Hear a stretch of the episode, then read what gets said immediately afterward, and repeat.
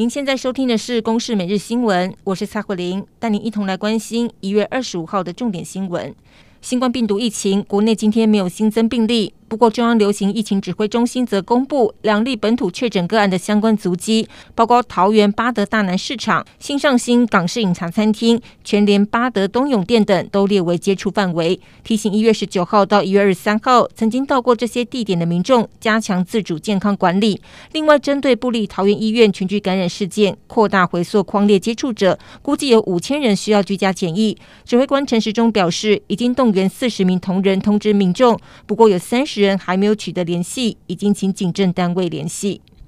而国际的疫情也持续拉警报。美国二十四号通报新冠病毒确诊正式突破两千五百万例，超过四十一万人不治身亡。最近新确诊的五百万例只历经了二十四天。比起过去每增加五百万例所需要大约一到三个月的时间还要短，显示传播速度越来越快。而为了防止变种病毒持续传播，总统拜登将在二十五号宣布禁止近期内曾经前往南非、英国、大部分欧洲国家的非美国公民入境，并对多个国家寄出旅游限制。台经院公布二零二一年经济成长率上修到百分之四点三，主要认为台积电资本支出扩大，上看七千八百四十亿，出口畅旺，渴望带动经济成长率。不过，国内本土疫情再度爆发，如果疫情持续扩大，国内的餐饮和服务业恐怕会受到冲击。另外，也有三大变数将会牵动今年的经济走势，包括全球疫苗施打进度、欧美以及新兴市场疫情控制情形，以及拜登主政之下的中美关系。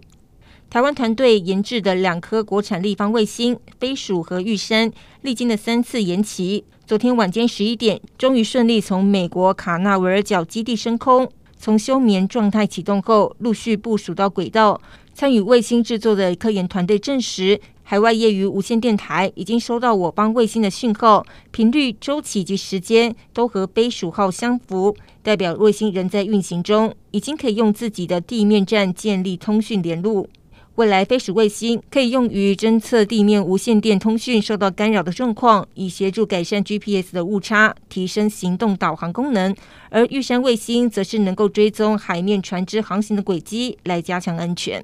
彰化秀水乡农会在二零一八年发生了冒贷案，保险部的主任被指控利用职务之便代管十四名亲友的存折印章，却冒用贷款和盗领存款，金额超过了三亿。案发之后，涉案的保险部主任遭到解职，被害人求助无门，并且遭到农会提起清偿借款的诉讼。不过，农会一审败诉之后，决定提起上诉，引发了被害人不满，他们批评农会违法承办贷款。却拒绝赔偿损失，还对被害人提出了诉讼，因此今天前往秀水农会抗议。不过农会的总干事仍坚持要依法上诉，由司法来厘清真相。以上由公视新闻制作，谢谢您的收听。